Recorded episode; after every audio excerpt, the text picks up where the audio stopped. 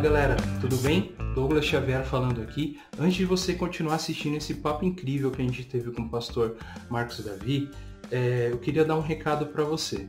Uh, no começo do nosso vídeo a gente teve um problema no áudio, né? então os primeiros minutos não rolou o áudio, tá? Uh, e eu falei um, eu dei um recado muito importante nesse momento e eu queria passar agora para vocês. O nosso amigo Weber, ele é dono do estúdio onde a gente faz a gravação lá do God Vibes Podcast. Infelizmente, ele vai precisar sair, mas ele vai sair a trabalho, né? Vai precisar ficar um bom tempo longe a trabalho. E com essa saída dele, iria, é, não conseguiríamos gravar o God Vibes Podcast. Então, a, a minha cunhada, ela preparou, ela nos cedeu um lugar, um lugar onde a gente pode ali, é, pelo menos criar um ambiente ali como se fosse um estúdio. E nós vamos fazer isso para que o God Vibes não morra. Sendo assim, a gente criou campanhas lá no Apoia-se, onde você pode estar tá entrando lá, vou colocar o link aqui, em algum lugar aqui, e você pode entrar lá e ver alguma campanha que você possa nos ajudar para a gente continuar com esse projeto mas você é, vai ganhar recompensa se você estiver nos ajudando lá. Então continue assistindo esse papo incrível, tá? É, vai continuar a partir do momento que eu termino de explicar essas campanhas e, e é isso aí. Valeu, galera. Vai lá. O Apoia-se, ele, o que que acontece? Você nos ajuda e a gente dá recompensas para você. Você entrando agora ou depois, né? Apoia-se barra God Vibes Podcast, você vai poder estar ajudando a gente, tá? Então é assim, é apoia.se barra God Vibes Podcast. E lá você vai poder ajudar a gente, olha só, com a partir de três reais. Olha aí, Elias. Três. Uma coxinha. Três reais. Uma coxinha. Te, teve uma menina na TV que falou, né, não sei o que ela quer, três reais. Três. Três reais. Três reais. Três reais? Três. três Com reais. três reais você já consegue Uhum. abençoar esse ministério. Mas assim, é, você faz uma assinatura que ela é como se fosse uma assinatura mensal que você pode cancelar a qualquer momento. Não é nenhum contrato, não é nada. E a partir dos três reais, você vai ser o melhor apoiador do mundo bronze. E o que, que você vai ganhar? Todo mês a gente vai fazer um podcast extra para os nossos apoiadores, Elias. A gente Legal. vai criar um podcast extra, a gente vai enviar para você. E a partir do que você vai subindo, você vai ganhando mais coisas. Por exemplo, é, depois do bronze vem o prata, que é a partir de cinco reais. Você vai ganhar podcast. A gente vai ter um grupo secreto onde só pessoas do que são os apoiadores. A gente vai ter um grupo no Telegram. É, e também é, vai ter menções honrosas aqui no programa. A gente vai falar seu nome sempre, com certeza. Tem o apoiador de ouro, que a partir do apoiador de ouro, o que, que você vai receber? Toda vez, uma vez por ano, nós vamos mandar um brinde muito especial do God Vibes para você, se você nos ajudar. Isso a partir de 25 reais, tá? E aí tem um que esse a gente chamou de como? Patrão. Esse, esse é o fera. Esse é o Não, fera. esse- Esse cara, se ele, se ele assinar o, o patrão, que é a partir de 50 reais, além de tudo que você vai ver lá, o que, que você vai ganhar, você vai vir participar com a gente em programas especiais. A gente vai dar um jeito de trazer você, tá? The Boss. O The Boss. Porque se você é o cara que nos ajuda com a, a de 50 reais acima, você é- faz parte aqui da gente. É da família. É da família, então você está apoiando é, a, a causa. Gente, e, e realmente, é, nós, principalmente nesse momento, para o God Vibes não morrer, a gente precisa da sua ajuda. Precisa muito, muito, de verdade mesmo. Se você gostou de como a gente está criando isso, dos papos que a gente está tendo aqui, por favor, apoie a gente lá. A gente precisa muito, de verdade, nesse momento, dos seus, do seu pouquinho, dos seus três reais, se você puder ajudar, claro. Né? E se você não pode ajudar com nada, não esqueça de compartilhar sempre.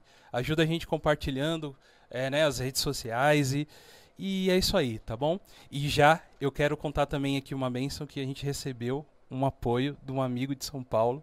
Eu vou falar o nome dele, o, nome dele é Fábio. O Fábio, Fábio, muito obrigado, cara. Valeu, Fábio. O, Fábio, a- queremos você aqui. queremos você aqui, o apoio que você já nos deu. Ele assistiu o nosso programa passado. Legal. Ele entrou em contato comigo ele falou, ó, não tenho PicPay, o que, que eu posso fazer? Eu falei, ah, a gente dá um jeito, né? Tem o Pix. Tem. E ele, e ele fez uma, uma transferência pro ministério e a gente agradece muito, muito. E outra Valeu, coisa também, Fabião. muito obrigado, Fábio. Deus te abençoe demais. Ele acabou, ele teve, ele acabou de sair do hospital recentemente. Ele estava internado e Deus assim abençoou ele grandemente, cara. A gente, nós oramos por ele. É, o, o pessoal da igreja dele acompanha ele de perto e ele é pastor também. Ah, que legal. Ele é o, é o pastor da Igreja Metodista Livre. Fábio, muito obrigado pelo seu apoio. E também é o seguinte, a gente criou o Apoia-se porque o que aconteceu? Tem um amigo de Londres, de Londres não, de- da Inglaterra. Se eu não me engano, ele está morando em Leeds agora, lá no, no Reino Unido. Ele entrou em contato também e falou que queria ajudar. Porém, o PicPay não aceita cartão in- internacional, Internacional. sabe?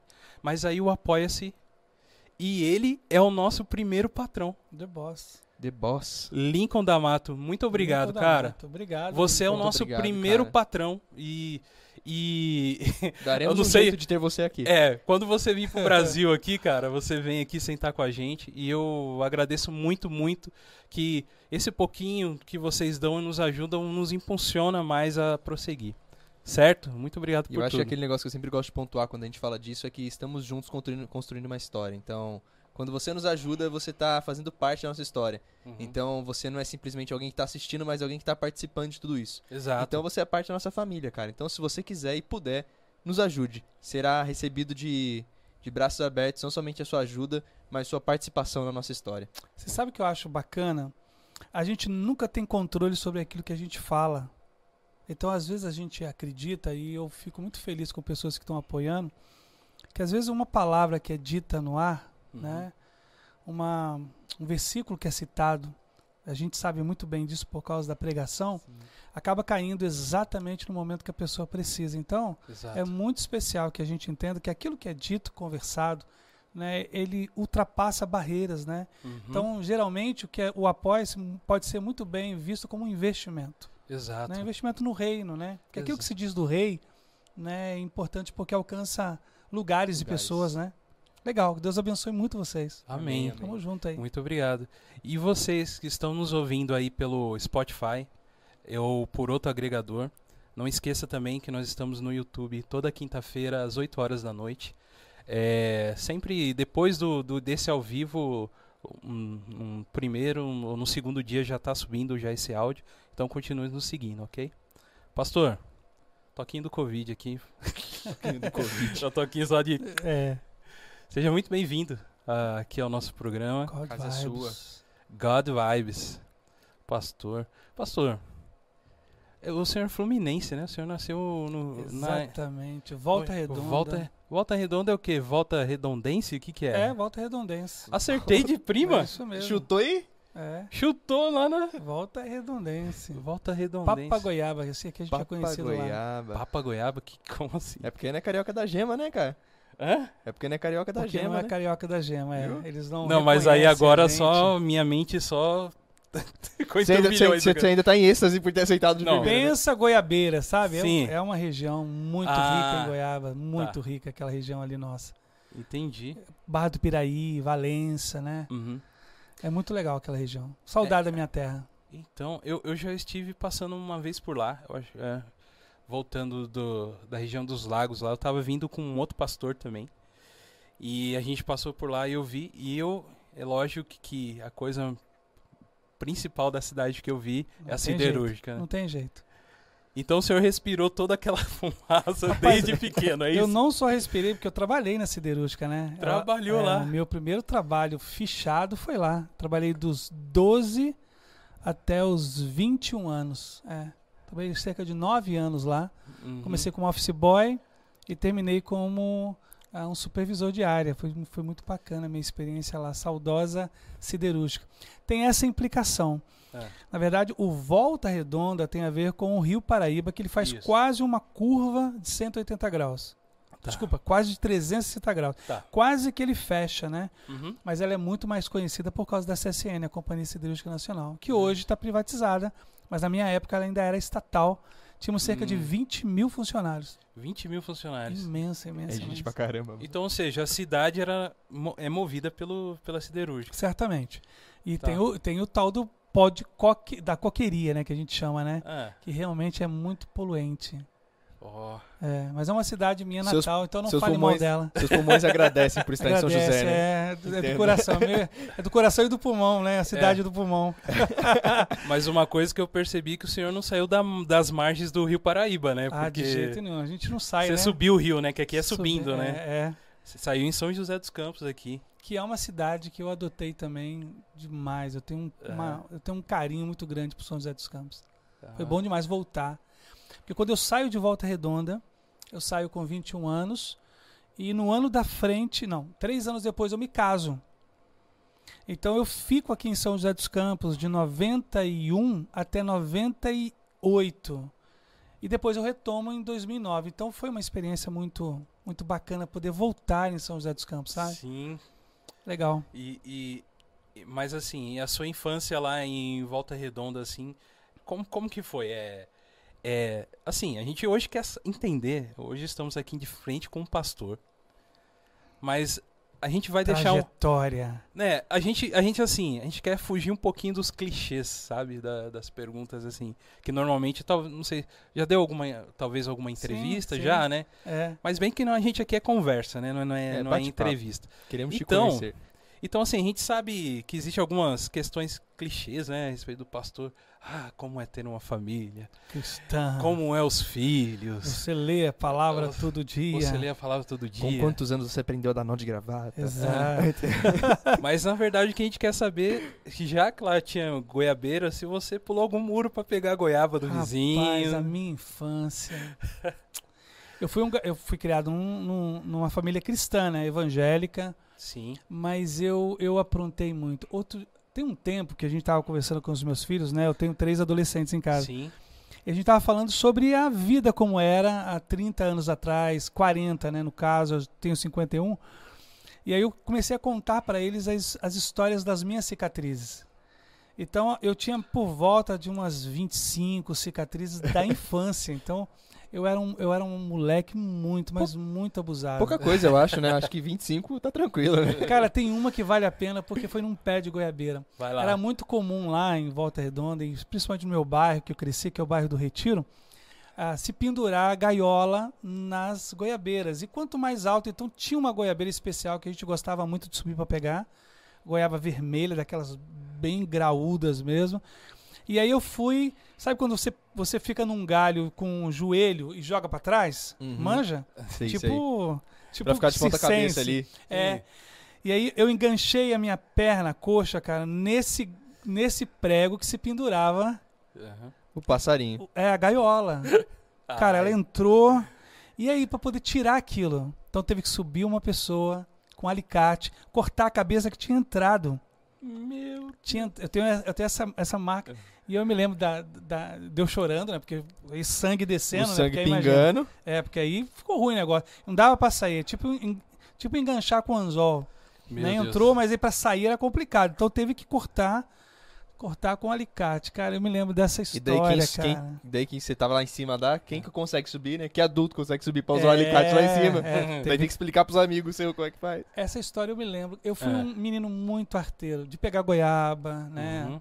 De jogar bola na rua. A nossa infância praticamente foi vivida na rua. Então Sim. todas as brincadeiras que se tem no- noção, eu brinquei na rua. Foi uma infância muito bem vivida, eu diria, sabe? Com 12 anos eu começo a trabalhar. Ah, já.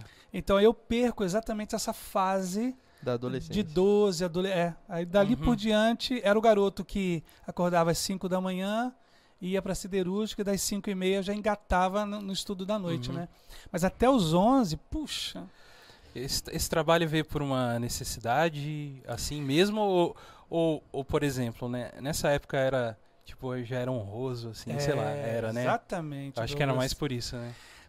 A gente que nasceu na siderúrgica, a gente que nasceu na siderúrgica, a gente tinha, nasceu em Volta Redonda, a gente tinha assim, o sonho era trabalhar na siderúrgica. Sim. né? E você chegar chefe e tal. Então, quando houve uma oportunidade, ela não era muito simples. Eu, meu pai trabalhou e minha mãe também trabalhava na época, mas meu pai trabalhou, se acidentou sim. na siderúrgica, ele trabalhava como manobrista dos trens de carga e ele tinha por volta de 26, se eu não me engano, tá? 26, 27 anos, e ele sofreu um acidente perdendo um braço e uma perna. Exatamente quando ele mudava aquela chave para os vagões serem estacionados, né? Então meu pai tinha uma, uma, uh, um histórico lá e quem tivesse um pai ou uma mãe que trabalhou, a chance era muito grande. Então você tem um processo, mas quando eu entrei, eu entrei com muito orgulho. Ou seja, a minha rua dizia: Olha, Marcos Davi saindo com o uniforme da Companhia Siderúrgica Nacional. Ah. Era uma coisa assim extraordinária. Pomposa, né? Mas é claro, me custou essa fase, que é uma fase tão rica, né? Me custou porque aí eu tive que trabalhar à noite e aí, aí minha vida seguiu, né? Tá. Sim, forma. Não, não, mas sim, é porque o pastor Marcos, eu já conheço ele há alguns anos. Aham. Assim, de alguns anos que eu digo é quase minha vida inteira, né? Ele me Sim. conheceu É. com um ano de idade, então... Exatamente. Mas sim, eu vi uma história uma vez dele contando Não, deixa eu falar do Elias. Fala do Elias, a gente quer Pensa, saber. pensa no menino que não parava, cara. Ah, até hoje eu acho que ele é Não, mas o Elias, ele é assim. Não sei se alguém já falou. Você já falou isso aqui, Elias? Não, Não, é? não, nunca falei isso. É não. hiperativo ao cubo, assim, Douglas. Nossa. É sério, o Elias era uma figuraça. Mas desculpa, Elias, fala. Nada, nada. Não, então, não é à toa que ele é filho único, né? É, Eu posso. Rapaz, posso olha. Deus teve Não, misericórdia dos meus eu pais, acho cara. que só um O filho Elias- já vale por três. Eu já Não, pastorei mas- quatro igrejas, eu não encontrei alguém como Elias, cara. Verdade. Não, é sério. Sim, eu Elias, era, eu era muito pilhado. Na hora do culto saía pulando. Puxa vida, o menino era.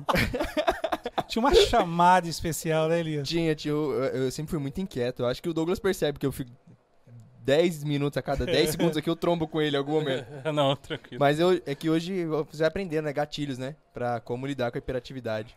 Mas, pastor, você falou de ser, ser arteiro e tal. Eu lembro que uma vez você contou na igreja sobre como era o seu relacionamento com os diáconos na sua época. Puxa vida. Me conta aí, pastor, como é que era, como é que era a visão dos diáconos de quando você era criança, de como você agia nos cultos? Então, por eu ter sido criado na, na igreja também, então todas as coisas que a gente aprende de errado eu fiz, né? Uhum. E eu faço, falo isso com muita vergonha, viu? Como pastor hoje. Mas, por exemplo, entupir vaso sanitário da igreja, né? Com, com, a, com papel higiênico, sabe, é bom. Então, isso eu fiz. Na hora da ceia, Vai eu e os meus amigos, a gente colocava o dedo em quem estava orando no momento pra, pelo copinho, né? Aham. Tinha- era, era, era complicado, né? Então, o Senhor, ele teve muita Em tempo, misericórdia em tempo de vida. Covid seria inimaginável, né? Você Inimaginável. colocar o dedo na, no copo de alguém. Então, tinha essas coisas, né? Eu tinha Uhum. muita família, muito familiar, primos. Então, a gente, a gente aprontava tudo. Então, eu me lembro, aí o Elias tocou no diácono, porque foi o seguinte. Quando eu tive convicção de chamado, se deu num culto. E aí, quando eu fui contar para esse diácono, que era muito conhecido querido, ele riu muito de que eu pudesse ter sido chamado. Ele falou: impossível que Deus tenha chamado você. Por, pelo, pela quantidade né, de, de dificuldades que eu causava ao corpo, dia- ao corpo diaconal. Né? Eu tive a alegria de voltar nessa igreja que eu cresci, a primeira igreja batista do Retiro, pregar e esse diácono vir e me abraçar, sabe? E foi um encontro bem emocionante de poder dizer, puxa, de fato Deus tinha chamado você e fez o que fez, né, até hoje, né? Isso não tem muito tempo que eu voltei lá e preguei. Então é, tem isso, né? Uhum. Tem essas histórias da igreja, do bairro, né? Eu considero muito, muito feliz aquele que cresce numa igreja. Né? Eu vi você crescendo numa igreja. Não sei como é Uhum. que foi o seu histórico, Douglinha. É, então, eu, eu, na verdade, assim, eu cheguei na igreja muito cedo, né? Meus pais, a gente chegou com. Eu tinha, acho que uns 5 anos de idade. Ah, né? ok. Cheguei em São Paulo. é, eu na- sou nascido em Minas. Meus pais chegaram e, e, e foi assim. A vida já muito difícil. A gente foi morar num, num quintal com várias famílias. E nessa família lá tinha uma, uma pessoa cristã em que levou meus pais para a igreja. Né? Olha que legal. Então, ou seja, eu comecei, eu acho que com 6, 7 anos já a ir para a igreja, já, né, desde criança. Então, assim, não iniciei completamente, mas tenho um, um berço cristão, assim. Você sabe que existem alguns pontos que às vezes os teólogos acreditam serem negativos para quem foi criado, porque não se sabe ao certo momento específico que Jesus salvou. Porque a gente tem, um, a gente tem uma vida ah, moralmente né, dentro dos padrões e conceitos bíblicos cristãos, né? Então, eh, via de regra, a gente não sabe qual foi o momento que você, você deixou de beber, você deixou de se drogar, Uhum. né? Você deixou de se prostituir. A gente não tem um histórico de, de ex, né? De que Jesus tenha nos resgatado, né? Ah, mas eu acredito ser muito relevante, muito relevante. A gente, a gente ter essa experiência de vida numa igreja, sabe? Para mim foi muito especial. eu vejo com muito carinho. E tenho os meus filhos criados também, né? Então eu acho, eu acho saudável, eu acho bacana. Sim. Além da convivência, né, cara? Acho que conviver com pessoas diferentes, né? Eu acho que se torna muito mais fácil você olhar e passar sua vida inteira olhando pra alguém que era um adulto, que você via trabalhando, e ver essa pessoa Exato. envelhecendo e ter aquela questão de sucessão, de Sim. alguém que vai ali, agora antigamente era, era aquele irmão que você olhava e falava assim, não, ele toca o piano, ele toca o teclado, quero ser igual ele, daqui a- hoje, daqui a alguns anos, ele já não toca mais teclado, já não toca mais piano, e agora você assume o lugar dele. Sim. Então, E- todo esse processo de, de- essa dinâmica, né? Uhum. É interessante falar sobre isso. Eu tenho um, um- um questionamento? Aí vocês podem colocar aqui sua, a opinião de vocês.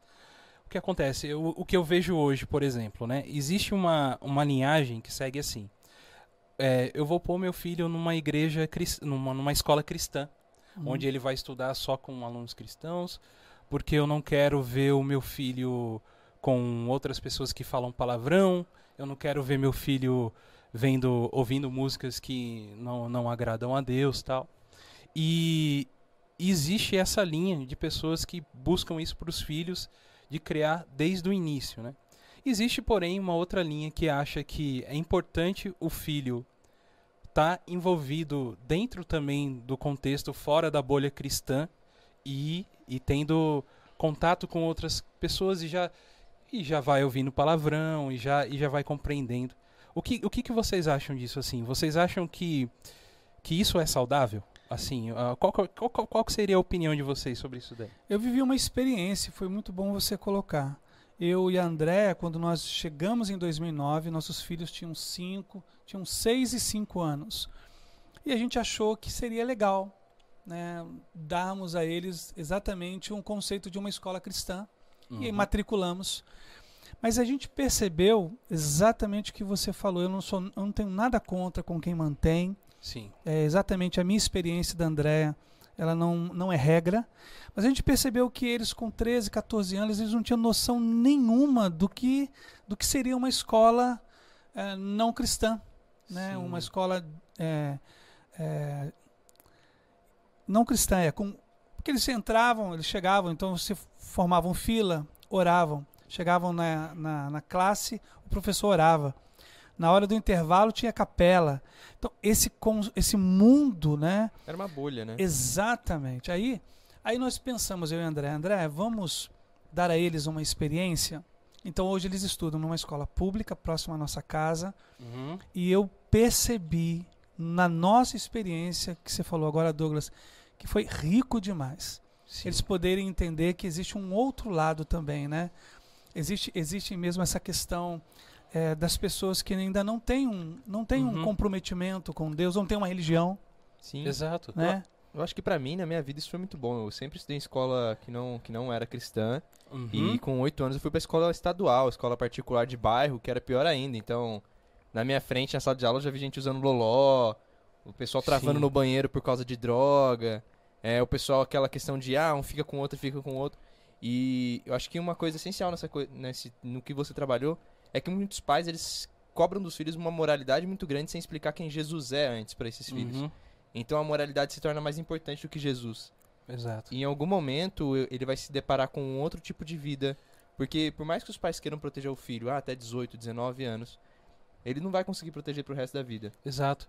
É isso Então- também, é o que eu imagino também, porque assim, a gente cria nossos filhos nessa, nessa bolha, que é uma bolha boa, Sim. não é verdade? Sim. Segura. É uma bolha muito boa, a gente é, é saudável, né? É enri- enriquecedora. Eu não consigo falar essa palavra, cara. Enriquecedora. Enriquecedora. Eu vou, eu vou ficar treinando, tá, gente? Semana passada eu também não consegui falar, mas tudo bem.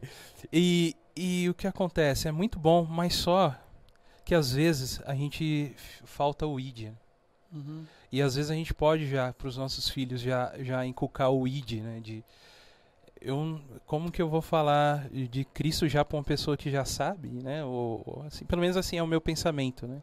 E, e, e a criança, se ela já, de certa forma, já se envolve, né? Talvez quando ela, por exemplo, o cara fica até 18 anos na escola cristã, aí ele vai trabalhar num lugar onde tem pessoas de todo tipo de pensamento, né? Uhum. Ele não vai trabalhar mais nesse ambiente cristão. E aí, como que a gente vai se virar lá fora? Você sabe que uma das maiores áreas de atuação, no meu ponto de vista, que a igreja deveria insistir, acho que nós já conversamos sobre isso, é no preparo para um mundo universitário. Sim. A universidade, ela coloca todo o conceito de fé, todo, toda a doutrina que se recebeu durante um tempo, todas elas em xeque. Desde a Uhum. biologia, a física. E eu vejo muitos naufragando nisso. Então, por mais que a gente. e Eu não, mais uma vez, eu não, eu, não, eu não acredito ser incoerente você criar o seu filho. Uhum. Acredito que, como Elias disse, se você conseguir dentro de casa mostrar que existe um mundo para além da bolha, é importante. Sim. Eu estava lembrando de um texto de João capítulo 17, que Jesus diz assim: Pai está orando pelos discípulos. Eu não peço que os tire do mundo, mas que os, que os guarde do mal. Então, eu acredito ser um conceito tão importante a gente não se alienar.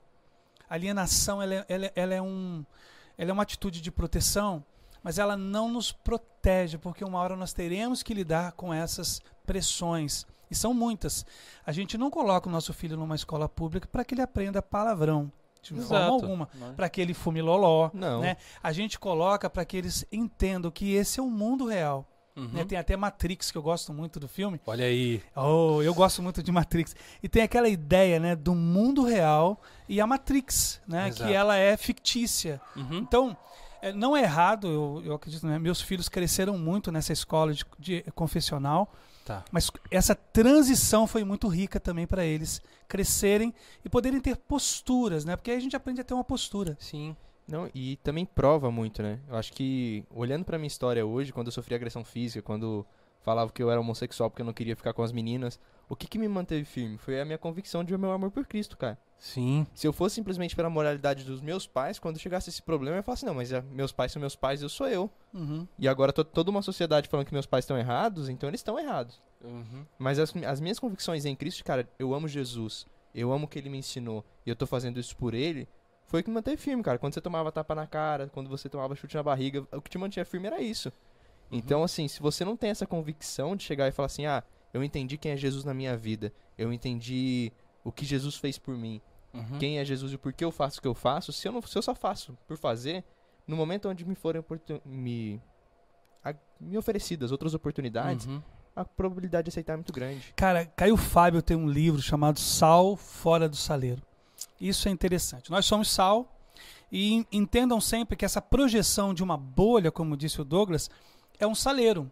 Tá. Só que Jesus disse que sal só salga fora do saleiro. Uhum. Então, nessa projeção da gente incluído, inserido na sociedade, em todos os âmbitos, na escola, no trabalho, cara, isso é muito enriquecedor, porque é ali que a gente brilha Uhum. e é ali que a gente pode oferecer qualquer tipo de diferença nas atitudes em relação a Cristo, né? Exato. Na, na projeção dos valores bíblicos, né? Então é legal. Foi boa a sua pergunta. Sim. Acho que é legal. importante. Tá. Legal. E, e aí o que acontece? Tava lá o senhor trabalhando na siderúrgica lá. Siderúrgica Nacional. Siderúrgica Nacional, todo bonitão lá. Você tem certeza assim, ó. Cara, ó, com 12 anos já começando a trabalhar. Engomadinho. Certeza que, né? As moçadinhas, as menininhas já olhavam assim de Ah, Andava, Isso com andava com carteira cheia de papel, nem tinha dinheiro, mas É. só pra carteira ficar. Porque eu É, tenho, eu, é, eu tenho uma conclusão. O, o ser humano, homem, é, ele é motivado por esse tipo de coisa. claro. Vamos dizer assim, 80% da vida dele é motivado Motivada por- em, tudo hoje, né? Que você vê, né? A galera ah, tem um carrão muito da hora, assim, que mete o somzão e tem um motivo. E vocês sabem qual são esse motivo. né? São as mulheres. As mulheres dominam o nosso coração mesmo, não tem jeito. Né? Mas aí o senhor cresceu lá, lá na, na grande Volta Redonda. Cidade, cidade legal, eu gostei de lá. Eu achei ela bem. Ela, ela é bem organizada, assim. Muito É, organizado. né? Em uns aspectos eu gostei, gostei bastante. Talvez pelo até por causa da indústria, né? Ajuda o crescimento. Mas e aí? É o, o start assim, ó. Eu falar, nossa, tô aqui vim, venho na igreja, pronto aqui todo domingo, mas quando quando que veio esse negócio assim? É, eu quero seguir isso, eu quero ser um, um pastor. Como que surgiu? Veio já dessa época em, em Volta Redonda ou, ou depois? Como que foi que surgiu isso? aí? É muito interessante. Meus pais se separam, eu tinha 11 anos de idade. Então Hum. nossa família ela sofre uma ela sofre uma tragédia, né? O divórcio ele é uma tragédia familiar. Os meus pais é, eles tomam caminhos diferentes. Os dois eram muito envolvidos, meu pai e minha mãe eram muito envolvidos na igreja. Ah, e graças a Deus, tanto um quanto o outro ainda mantiveram sua fé, servem a Deus integralmente. Amém. Minha mãe se casa com meu padrasto, que é o Osmar, muito amigo e querido. Sim. Ah, meu pai também se casa, constrói uma nova família. E aí eu- a gente continua na igreja, mas ainda agora tentando enfrentar esse drama. Para mim foi um baque muito grande para poder entender a presença de Cristo, né? Foi quando eu me Uhum. converti a Tá. Cristo aos 11. Três Gosto. anos depois, com a sede de servir, eu, eu tenho uma experiência de, de ouvir Deus me chamando para o ministério pastoral. Eu tinha 14 anos. Tá. O meu pastor estava pregando em Atos 20, 24, eu lembro até, desse- até hoje desse texto. E quando eu me dei conta, eu estava lá na frente com o meu pastor com a, minha mão na minha, com a mão na minha cabeça. Tá. Foi aí que eu tive a experiência com o diácono, porque eu fiquei tão feliz de ouvir Deus me chamando para ser pastor. E, e que ele disse: Ah, eu duvido que ele tenha te chamado. Absurdo. Nunca chamaria um cara como. Ah, de fato, eu, eu dava muito trabalho. Dali por Uhum. diante, Douglas, é extraordinária o que Deus, é extraordinário o que Deus fez na minha vida. Porque Tá. aos 14 para os 15 eu fundo uma banda. Eu era baixista. Uau, isso eu não É, sabia. Pois é, eu fundo uma banda chamada Sonho e Harmonia com dois amigos. E a gente começa a gravar e participar de festivais de música na região. Uhum, E aos 17, essa banda ela se solidifica. uhum. A gente já era mais ou menos uns 10, aí tem tudo já: teclado, bateria, baixo, guitarra, violão. E a gente tinha um conceito: o conceito era, nem toda igreja tem condições financeiras de chamar alguém para poder um- fazer um culto especial. Então nós nos oferecíamos e não Hum, cobrávamos nada. Então a gente tinha uma Kombi legal. e a gente foi por muitos anos. Então eu, eu, eu fui até os 21 anos de idade de- nessa banda, dos 15 aos 21. Então por seis anos a gente fez isso. Eu vou te dizer, ali eu comecei a pregar. Então eu comecei a pregar desde os 15 anos. Olha. E ali eu tive todas as minhas experiências. Esses dois amigos que nós começamos a banda, os dois são pastores hoje. Um no Espírito Santo, outro lá em Resende. Uhum. Então, toda a bagagem de preparo para o ministério pastoral se deu nesses anos de andar de, de igreja em igreja, servindo a Cristo, tocando na nossa própria comunidade também, né? Uhum. Mas viajando, se oferecendo para aquelas igrejas bem pequenas, neopentecostais, Assembleia Sim. de Deus. A gente cantava, era muito bacana. Nossa, Aí só um corinho da harpa, Não, cristã, então era, era tudo, né? Cantor cristão. A, gente, a gente- então, a gente cantava, mas era, eram roupagens novas. Mas que, Ah, tá, sim, sim. que a gente cantava muito na época. Bem, ninguém aqui vai lembrar. Só o Dr. Iso é bom, né, o tiozão? Talvez eu lembre também. Aí Ha- é. Hagios. Novo som. Novo som. Novo som, sim. Opa, Hagios. lembra? Então, essas bandas, elas Ah, tocavam já. muito, né? Uhum. Rebanhão. Rebanhão. Rebanhão. Não se acende a luz. Então a gente começou a cantar também essas canções na época. Não tinha, né? Rio Song. Ah, é. Não tinha Lagoinha. Não tinha nada disso, né? Então, Tinha de worship. Logos, tinha... É, isso, era Logos, Vencedores por Cristo. Vencedores é, por tinha isso. Cristo. Mas essa, essa galera nova já estava produzindo e a, gente, e a gente compunha muito, né? Sim. A gente compunha muita música também, então foi bacana. Isso é um assunto que eu queria tocar, cara. Composição e nacional. Isso é uma coisa que você acha que a gente perdeu, observando assim, o contexto nacional de música, cara. Eu acho que a gente já não tem mais tantos compositores nacionais. Acho que a gente importa muita música. Ah, sim. O que, que você pensa sobre isso, pastorzão? Eu acho que é a, é a onda das versões, né? Concordo Sim. com você. Não sei por quê. Porque você tem, ah, você tem as comunidades da graça do sul, lá, né? A comunidade da Zona Sul do Rio. Elas produzindo muitas músicas e influenciando ah, as nossas nossos repertórios de, de igreja. Aí entra Lagoinha, né? Depois vem a Vineyard, Vineyard. Uhum. mas a gente, a gente perdeu isso mesmo. Hoje nós as versões são muito bacanas, Sim. são muito lindas, mas de verdade as métricas elas acabam atingindo muito. Então uma versão ela não fica tão bonita quanto a original, né? Exato. E eu não sei por que, Elisa, é uma boa pergunta, porque os compositores eles eh, se silenciaram, né? Não sei, não sei se foi porque a gente começou a dar mais valor, não sei, né? Ainda existem muitos muitos compositores, mas Uhum. eles não são tão expressivos em quantidade quanto naquela época, né? Mas é verdade, pensando em alguém que é um poeta, assim como você. É, a gente perde muito como brasileiro, né, cara? Uhum. De ter alguém que entende a nossa linguagem, né? É. A nossa linguagem de adoração, a nossa linguagem de comunicação. Porque é muito diferente até de relacionamento. Acho que a maneira como um americano se relaciona com outro americano Uhum. é totalmente diferente da- maneira como um brasileiro se relaciona com outro brasileiro. Eu tenho um, um certo pensamento assim, porque nós, eu, a- eu acho que tudo, tudo engloba, né? A, a economia do nosso país, a Sim. nossa, so- e o que acontece? A gente tem um- uma certa tendência a desvalorizar as coisas do Brasil, por exemplo, Concordo. entendeu? É, então, normalmente a gente demoniza o estilo musical original brasileiro, por exemplo Samba. né? Samba, né? Um, né? Um, é, que mais outros estilos? O próprio MPB mesmo. MPB. Talvez a gente já a gente tenha essa tendência a desvalorizar o que é o nosso, né? É, por, por todas essas questões, né? Tanto políticas, econômicas e tudo. E a gente tem a tendência de olhar muito para fora, né? Por exemplo, aqui hoje aqui na nossa mesa aqui. Eu sei que o pastor é também um pouco, o pastor é Uhum. nerd, tá, gente? Ele não Sim. sabe disso, mas ele é. Uh, aqui, ó. eu queria saber se eu posso levar essa caneca pra casa. Olha, tipo, tipo esses produtores, viu, é, Evão? é, que tipo dão- o Jô Soares. Jô essa- Soares. Jô Soares. Olha, Porque essa pastor- caneca é top demais. Essa aí, especial aí pros convidados. Então não leve. Você viu, Não que é no, leve. você viu que é no plural pros convidados. Mais nada que um patrão não possa resolver. The boss, the boss. o The Boss. Então, pastor, a gente tem essa influência, por exemplo, aqui na nossa mesa a gente vê algumas coisas assim de filmes, a gente tem a influência americana muito forte dentro de nós, né? É, porque o que acontece? Os caras exportam a, a, a linguagem, eu acho que é assim. É a linguagem do filme, a linguagem da música, e eles fazem muito bem isso, né? E a linguagem do entretenimento, né? Sim. O, eu, eu, eu vi que o senhor já, já foi, por exemplo, para Disney, né? Eu Uhum. nunca fui. E eu, eu vejo muito relatos das pessoas assim, que acontece. Na Disney, você é, você entra lá, você realmente entra num mundo encantado. Sim. Porque o americano, ele sabe fazer entretenimento, Sim. entendeu? Eu vi uma história, por exemplo, lá, só pra gente entrar nesse contexto, de, um, de uma pessoa que chegou perto lá do vendedor de sorvete, um brasileiro, chegou pra ele e falou assim, é, por favor, onde que é o, o, o banheiro mais próximo? Ele falou, olha, tem um banheiro que é próximo, mas ele é só lá do outro lado. Ele, ele tipo, só deu aquela resmungadinha de leve, ah, lá, ah, beleza. O vendedor de sorvete falou, vem cá, esse sorvete aqui é pra você, tá?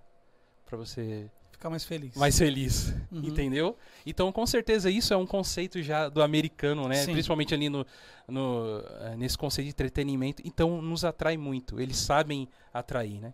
E isso vem, com tudo isso, vem as influências nossas, que a gente procura coisas de fora, né? E se perde muito aqui o que, que a gente poderia estar tendo nas igrejas mesmo, assim. É, a- o que é nosso de verdade mesmo, né? Porque também existiu uma época que a gente, a igreja demonizou muito isso, né? Por volta dos anos 80, anos 90, o senhor veio dessa época, eu também vim, e, e a gente sabe disso, né? Então gera muito demonizado tudo, né? Os Sim. estilos musicais brasileiros e O tudo. processo foi bem construtivo, né? Exato. Mas a base de muita, de Uhum. muita briga, briga no bom sentido, né? É. Discussões, né? Uhum. Livros publicados. Então o rock era muito mal visto no Brasil, Demais, né? demais, demais. Dentro da igreja. Então foi complicado esse processo. Não, é complicado até hoje, né? Eu vim de um seminário que não podia bateria no, no, no púlpito, porque bateria era do diabo, então... Exato. Não porque, assim, não porque É. no todo se considerava, mas porque o fundador ainda estava vivo e ele pensava assim. Uhum. Sim. Então, pra convencer um cara de 96 anos que bateria não é do diabo, É. é, muito verdade. difícil. Você sabe, eu tenho, uma, eu tenho algumas influências de amigos um, é, que eu, eu considero assim, excelentes compositores, que é Paulo César Baruch, Tiago Grulha, Felipe Magalhães. É, esses três, Sim. Ademar de Campos, puxa, são pessoas que quando, quando colocam uma, uma música, eles colocam o coração deles. Uhum. E aí é o que você falou. Eu acho que eles conseguem interpretar exatamente o brasileiro adorador. Uhum. Não que as outras canções e versões, nós cantamos muitas versões na Ibage, Sim. não que elas não sejam bonitas e são muito São, ricas, são, são. mas seria tão interessante cantarmos é, composições do Brasil, né? Uhum. Eu vou dizer mais, Douglas. Eu não tenho nada contra os ritmos. Sim. Então essa questão, por exemplo, de que determinados ritmos eles possam ter alguma origem pagã, não serem, por exemplo, não, não poderem nos conduzir à Uhum. adoração, eu não concordo. Eu, eu queria ver, por exemplo, é, uma bossa nova, né? Sim. Um, um- um hino com a roupagem. Se o Glauber estiver ouvindo a gente, fica a dica aí, Glauber. Ah, ele vai ouvir. ele vai. Um- ima- imagina um hino com Só um esse ritmo corte, de assim. bossa, bossa nova, Bossa né? nova, sim. Um pagode bem tocado. Eu acho, Sim. eu acho bonito. É, a gente precisava desmistificar isso, eu concordo com você. Uhum. Então tá. E aí acontece que ah, desse momento eu achei muito legal É. essa ideia de sair num- numa Kombi, indo nas igrejas, Ministério itinerante, né, cara? itinerante, Isso, cara, nós fizemos muito isso. ministério itinerante. Tocamos muito na região. Cara, lembra um, um negócio assim um pouco meio, até só, né, Meio meio, hippie. pejor, meio hippie, meio, Meio pejorativo, pejorativo falar hippie hoje, mas no lado positivo, né? Sim. Desapegado. é sair e fazer isso, cara, é, é um negócio incrível esse ministério aí. Você sabe quem tinha uma ideia dessa? Eu acho que você quase fez parte. Que foi, Ah. foi os, ah, o Pedro, o Pedro Bloch, o Samuel Bloch. Lembra Sim. disso? Sim, da gente sair. E eu falei pra ele na época, cara, eu vivi isso, isso é top. Eles queriam ter uma Kombi. O Douglas fazia parte desse Sim, projeto. sim, é, eu- a gente ia ter uma Kombi, É. né? O Samuel, Samuel, um beijão pra você, meu amigo. Beijo, Tá lá, em, Samuca. tá lá em Curitiba agora. Saudade. Tá lá passando frio lá. em Curitiba. Então, existia realmente esse projeto da gente ter uma, uma Kombi, né? Que, que isso veio da, da cabeça do Samuca, né? Que ele é apaixonado por automobilismo. Sim, Então Passatão. ele gosta- Passatão, os carrão antigão. E ele queria que a gente montasse tudo. Uma coisa que o seu amigo íntimo Paulo César Baruch fez. Exatamente. Falando, amiga, ah, o pastor tem uns amigos aqui que eu vou Fez falar pra vocês. Muito bem feito, né, cara? cara. Que top. Você viu como que ele fez a Kombi dele? Com, né? Que ele, ele coloca. A bateria ficava dentro da Kombi. É, E fazia um palcozinho em cima, estilizada, assim, né? bem estilizada. Achei, achei muito, muito, muito interessante. Cara, eu tive a oportunidade de tocar uma Kombi já. De tocar na Kombi assim. já tive a fazer. oportunidade, cara. Cara, é- No acampamento a gente fazia, a gente tinha uma Kombi, tava lá, a gente falou, tem uma Kombi, a gente vai fazer uma noite na fogueira e tal, a gente jogou a Kombi, montou todo o palco na Kombi, foi É. sensacional, Cara, cara. eu já, muito vendo, já tô vendo a God Vibes assim, numa Kombi, cara. Olha aí, cara. Olha aí. Gravar um podcast na, na. Praça da Sé. Quem sabe tem alguém nos ouvindo, Aí, ó. né? Vai parar no Luciano Huck, sei lá, ele, ele pensa alguma coisa assim, né? Oh, muito legal. Mas, Elias, me desculpa, mas essa Kombi sua aí foi meio Nutella, cara. Ah, Eu achei, tá? A gente não saiu, né, mas... É, então, no acampamento. Ah, mas tudo bem. Ah, mas daí também... Mas se você tiver uma Kombi e quiser dar um palco pra gente, a gente resolve. O Douglas toca, a gente canta, muito bem. problema resolvido. Aí, pastor, você veio pra cá, pra São José. E a Andréia? Então, a Andréa surge aos 17 anos, eu a conheço com 15. Aham. Ela era muito amiga da filha do meu padrasto, filha do Osmar, a Tá. Cleila. E eu a conheço no aniversário de 15 anos dela e me apaixono, foi paixão à vista mesmo, à primeira vista. E a gente começa a namorar. Uhum. Então, dos 17 até os 21, a gente já se tornou noivo. Uhum. Então, todo esse processo de crescimento meu na igreja, de chamado aos 14, ainda não tem seminário na parada. Tá. Eu me caso aos 24. Legal. Então, ah, não, eu preciso contar algo que é muito interessante, Douglas. Conte, conte. Eu, com 20, 21 anos de idade, eu tive uma experiência com Deus também, onde eu trabalhava. Eu trabalhava num, num arquivo central que tinha uma porta corta-fogo. Ela é dessa grossura, assim, bem, bem grossa mesmo, Uhum. que havendo qualquer sinal de, de fogo e acionando o alarme, ela travava. E, então, de vez em quando, a gente brincava com isso. Puxa, que os meus chefes não, não nos ouçam. Mas a gente acionava e ela, e ela trancava e a gente brincava. Um dia nós acionamos e eu ouvi uma voz, Marcos Davi, e eu achei que eles estavam brincando. Então eu fui até eles, vocês, não, a gente, ninguém aqui chamou você. E na terceira vez, foi uma experiência tão rica para mim, eu me lembrei de Samuel. E eu fui pro meu pro banheiro, me ajoelhei, tranquei o box, me ajoelhei, e eu ouvi Deus dizendo: "Eu quero que você vá para São José". Só que eu já chefiava uma equipe, a, a gente já estava preparando para se casar, né? Sim. Então foi um drama para mim responder a essa ordem divina. Como eu morei sempre com meu pai desde o divórcio, é, é como se Deus dissesse: é importante que você more o último ano de solteiro com a sua mãe. Era assim que eu Uhum. entendia, sabe? E foi o que eu fiz. Larguei tudo, falei para Andréia: você confia? Ela falou: confio. Então Uhum. essa confiança dela fez com que eu viesse para São José dos Campos. Legal. Depois nós casamos. Uhum. E aí eu iniciei o, eu iniciei o seminário exatamente como o primeiro a primeira turma do CTVAP. Já ouviu falar no CTVAP? Já ouvi falar do CTBAP. Centro Teológico do Vale do Paraíba. Eu fui Vale da primeira turma. Primeira turma. Eu e André estávamos fazendo compra na, na loja americana e alguém nos entregou um folder convidando para a aula inaugural. Eu falei, André, olha aqui. Falei, não, é, não é possível. Eu falei, é esse o seminário que eu tenho que fazer. Sim. E Legal. então eu fui da primeira turma, aí pronto, aí a minha história de formação. Eu era seminarista da IBAGE. A sim. IBAGE me sustentou durante os quatro anos do seminário no CTVAP. Que legal. legal. E como minha mãe, ela, minha mãe já morava em São José. É, E ela era membro da, da IBAGE. Então, Uhum. naturalmente, eu vim para morar com ela nesse último ano de solteiro. aham. Me tornei membro da IBAGE. Sim. Olha que, que história bacana, Que né, legal. cara? Eu, eu acho muito bacana. E As hoje, coisas de Deus. E hoje, para você que não conhece, o pastor Marcos Davi, ele é pastor de, um- de uma igreja aqui em São José dos Campos, chamada Igreja Batista no Jardim das Indústrias. Isso. Uma igreja muito boa, na qual eu faço parte. A Doguinha Nos arrebenta visitem. tocando lá. Nos visitem lá, você que é aqui da muito bem-vindos. É, uma coisa que eu tenho que falar aqui, eu- eu devo ser membro lá, já vão ser, eu acho que uns 3 para 4 anos já. Uma coisa que me atraiu muito, pastor, ali na igreja, assim, é, primeiro que é, ela é uma igreja que tem uma, uma pegada bem contemporânea, né? Uhum. Isso, n- na, minha, na minha concepção, me atraiu bastante também, por isso, né? Dela ser ah, uma mensagem bem contemporânea, né? O, o culto em si ser bem contemporâneo, né? É, isso me deixou bem, bem assim, me atraiu bastante para a igreja. Mas uma coisa que me atraiu muito, muito, muito, além, eu sou músico, né? Vocês sabem disso. E às vezes assim, o músico quando ele vai para uma outra igreja, a primeira coisa que ele já, ele já repara É. o que que é. Era o louvor. Ó, eu quero nem ver essa mensagem não, eu quero rapidinho. ver. Vamos, fala aí rapidinho que eu quero ver os músicos, né? Eu quero ver eles tocando, ver como é que é, tal. E muito legal, né? Na época o nosso amigo Kiko, Kiko Kiko. Tá lá em New Jersey. tá americanizado já, Americanizado mesmo. já está lá num- numa igreja. Kiko, um abraço pra você também. Deus abençoe, Deus Kiko. abençoe lá. Então já vi aquele, aquele louvor muito bom, muito gostoso e tal.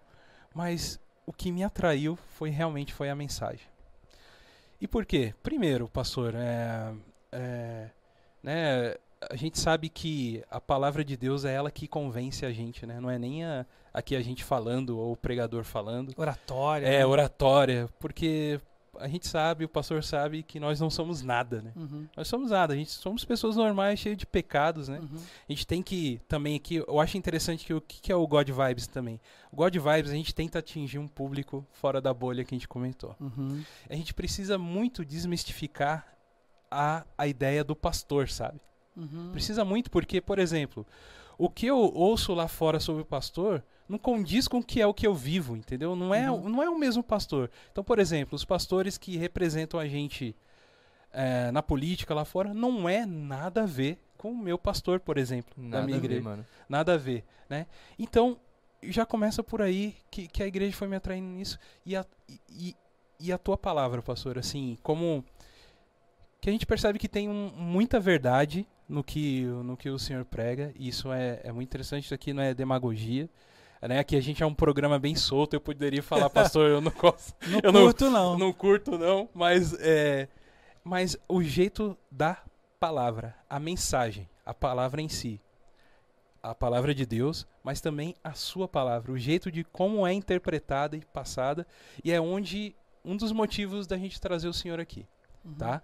A gente trouxe o Senhor aqui porque a gente quer sabe que o Senhor como pastor é um ótimo pastor. A gente sabe todos os problemas que os pastores passam, que vocês sofrem muito preconceito por serem pastor, a família sofre Sim, e preconceito dentro até da própria igreja. sim. A verdade é essa, a verdade é essa, né? Porque o Senhor é muito visado como família, então seus filhos não podem aprontar nem um pouquinho, porque ó, são os filhos do pastor, ó como que eles se tratam. Um exemplo, né, que eu tô Sim. dando aqui, né? É, então são essas coisas que a gente inculca já no pastor. Ó, o pastor é isso, né? E lá fora pensar, ah, o, o pastor só pensa em dinheiro, só pensa Sim, em é. coisa assim, entendeu? Então, nesse momento aqui, até, por exemplo, que no começo do programa eu pedi aquela ajuda, isso me colocou muito no seu lugar. Ah, Entendeu? Entende? A gente começa a entender Sim. muito Como é, mais. como é constrangedor, né? É Constrangedor. horrível. Falarem. pedir, dinheiro. É, pedir, mas só que é um negócio necessário, sabe? sim. Porque senão a, a, a, a máquina em si não anda, né? Mas, então, o motivo de trazer o senhor aqui porque é a tua palavra, o jeito que o senhor trata a linguagem, o jeito de falar. Porque a gente sabe que o senhor tem essa veia artística dentro do senhor, que é a parte poética. Você já sabe agora onde nasceu. E sei né? da- Exatamente naquela, naquela época. daquela época. É, 15 É, anos. é, então, e, e- e uma coisa interessante assim, né? O senhor trata muito a palavra, tanto é que esses seus, os seus amigos, né? De, ah, vocês podem seguir lá o pastor lá na, na rede social dele. Inclusive, ele postou um texto hoje, curtam lá. É, É curtam o verdade. texto. Ó, o, o Instagram do pastor tá aí, vai aparecer na tela já logo logo. Oh, é bom, hein? É bom, é chique. Puxa vida. É pr. ponto- Como que é, pastor? Marcos Mar- Underline Davi. Olha lá, Esse é o tá, É bom, é tá bom na colocar tela. Pra você que está ouvindo aí no podcast, É bom, cara. arroba, é, o é bom, é sensacional, cara. Arroba pr.marcos underline Davi. Vocês vão entender muito disso que a gente está falando. E o pastor, semanalmente, sempre tem várias lives que ele põe. E, e, inclusive uma live muito especial que de- às vezes eu consigo assistir, às vezes não por pelo horário do trabalho, né? É, mas, por exemplo, o senhor é muito amigo do Thiago Grulha. Sim, sim. E aí? É, o, o Tiago, eu conheci ele na, no culto de posse de um pastor que nos era é, conhecido, né, em comum. Ele assumiu a primeira igreja batista do Retiro, em Volta Redonda, a minha igreja. E aí eu fui para a posse desse pastor e o Tiago era muito conhecido dele. E ele canta. Ali nasceu essa admiração e mais tarde solidificou como amizade. E eu tive uma ideia, Tiago, vamos fazer a live às 10 horas, toda terça-feira, um horário Sim. horrível, né? Mas a gente queria, na verdade, conversar. A gente queria bater um papo. Então, a gente, a gente tem crescido muito. Eu tive a oportunidade de Uhum. também eh, participar do casamento do Tiago, né? Olha. Então, eu, eu tenho uma admiração muito grande por ele. Eu não sei se vocês que estão nos ouvindo também seguem o Tiago, Uhum, mas é um poeta também, né? Escritor, uhum. cantor, compositor. Então, ele tem uma influência, diria, muito grande na minha vida também, né? Sim, Essa forma dele escrever tão fácil e tocar em Entendi. assuntos tão complexos, né, Douglas? entendi. Douglas, eu quero voltar. Volta. Depois eu volto aqui. Vai lá, vai lá, vai lá. Generalizar é um, é um mal desse século. Sim. Então, quando a gente diz assim, todo músico é folgado, todo pastor quer dinheiro, né? É muito ruim porque é, eu me lembro de tentar comprar um carro, não vou dizer a loja aqui em São José dos Campos, mas é uma concessionária. E quando eu falei que eu era pastor, a pessoa ela não hesitou e disse: você não vai conseguir aprovação. E de fato eu só consegui comprar com a André, que na verdade na época ela era do lar. Sim. Ela não tinha um emprego naquela época. Eu não consegui comprar no meu nome como pastor. Uhum. Então, naquela época foi um choque muito grande, né? Com os escândalos que pastores causam e acabam por ferir e construir essa imagem, né? Então, foi muito legal você falar. Quem nos ouve, muito cuidado com a generalização, né? Todo Exato. policial é, né? Todo, todo mundo que é nascido numa favela é. Uhum. Então a gente começa a colocar todo mundo num saco, todo jovem, todo adolescente é aborrecente, né? Aí você está generalizando, né? É muito ruim generalizar. Mas essa, essa, essa veia artística tem a ver com minha mãe, minha mãe também é, é musicista, tem a ver com meu pai, que, que prega já há muito tempo, né? Meu pai tem essa beleza na arte também, de quando ele ensina ou prega, ele enriquece muito. Ah, então eu tenho muitas influências mesmo de perto, ah, de longe, meu avô que era pastor. Uhum. Ah, então eu gosto muito disso. Eu gosto muito desse universo, né? Uhum. Então, por exemplo, eu gosto de Matrix, eu Legal. gosto de X-Men, eu Legal. gosto de ouvir algumas bandas além, para fora da igreja, né? Uhum. Gosto muito de U2. Então, não vejo nada de errado nessa, nessa possibilidade de uma riqueza cultural do Brasil também. Eu, eu gosto muito do Brasil. Tá. Eu gosto muito das influências que a gente pode ter ah, de cantores que não sejam propriamente gospel, né? do, do universo gospel, né? Sim. Não sei, eu, vale a pena você, você buscar uma riqueza para além daquilo que necessariamente você tem no seu, na sua bolha. Uhum. Estoura ela de vez em quando, eu acho que vale muito a pena, Legal. né? Então, eu, para mim, pregar é um, Bem, a gente, a gente sabe porque nós pregamos, né, Elias, lá na igreja. Sim. Então, pregar para mim é. Alguém disse assim: você vai saber a sua. Você vai saber da sua paixão se você se imaginar morrendo fazendo aquilo. Uhum. Então, quando alguém me projetou, diz assim: pensa que você vai ter um ataque cardíaco. Se você pudesse escolher ter um ataque cardíaco fazendo, eu falei, pregar. Então, é, eu imaginei que a última coisa que eu gostaria de estar fazendo seria, de fato, estar pregando. Para mim é uma verdadeira, é uma verdadeira vocação, né? Você ia falar, eu te cortei. Não, não. É, pode continuar. Eu ia falar, ia É, entrar outro assunto já, daí. Então, uma coisa, assim, eu vibro na cadeira quando o pastor ele traz referências de fora, que é referências que eu gosto, né? Já fez várias referências sobre Matrix na pregação. Uma, uma vez interessante, Elias, o pastor estava pregando, ele ele, tá, ele ele mencionou alguma coisa sobre o Forrest Gump. Foi. E eu lá no fundo. Não, Não, eu acho que o que eu acho essencial. eu acho que o super da hora no Douglas é que o Douglas ele toca algumas coisas. Quando eu tô pregando, tem momentos da pregação onde você vai ver, pode ver, no- procurar no vídeo, que eu só dou uma olhadinha É. pro Douglas e o Douglas ele entende. É. Porque o Douglas ele começa numas melodias, ele vai, ele vai, ele vai É, brincando. eu tento, assim, como eu gosto muito de cinema, pastor, é uma coisa até falando pro senhor aqui. Eu gosto muito de cinema e sei que a música no cinema, O- É. ela é 60% da emoção do que acontece. Sim. Imagina um filme de terror sem nenhum som. Você não iria se assustar tanto. Não, não. Não ia ter, não ia ter. Então, eu, eu acredito que a mensagem, quando ela é feita pelo pastor, isso aí fica a dica aí do, pros tecladistas que acompanham o pastor, não que eu saiba alguma coisa também, né? Mas assim, eu, eu acho que a gente tem que ir sentindo a mensagem, eu sinto a mensagem como, um- como se fosse um filme, né? Apresentando com, como atos, né? Então eu preciso trazer também minha emoção na música ali, entendeu? Que eu sei que uma, uma hora tem um momento que começa normalmente bem descontraído uma pregação assim, né? Vai chega na mensagem principal e aí é onde O chega ápice. o aí chega um, ali, né? Um, um, um encorajamento com a igreja, pelo, Aham. pelo que eu vejo assim, né? Sim. É o, confro- o confrontar, né? Com a igreja. O pastor confronta com a igreja. Nesse momento, aquele momento da tensão, Aham. sabe? E aí vem a esperança, né? A mensagem da, da esperança Mas de volta. tudo E aí pode ser diferente. Tudo pode ser diferente, não sei o quê. E aí, aí, eu, aí eu piro. Aí você cresce, né? Aí eu cresço junto, então eu acho que eu tenho um pouco.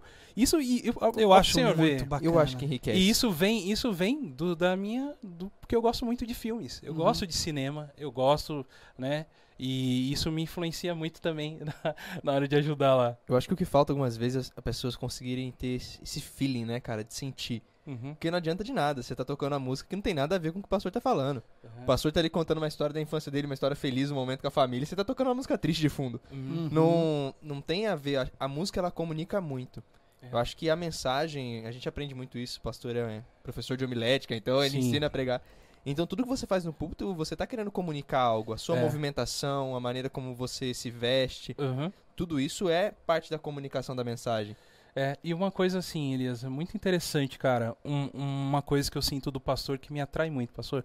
Hoje eu tô falando como uma ovelha aqui, né? Mas é, o que acontece? Uma coisa que eu sempre levo comigo, assim, que eu, que eu ouvi uma vez e eu carrego comigo.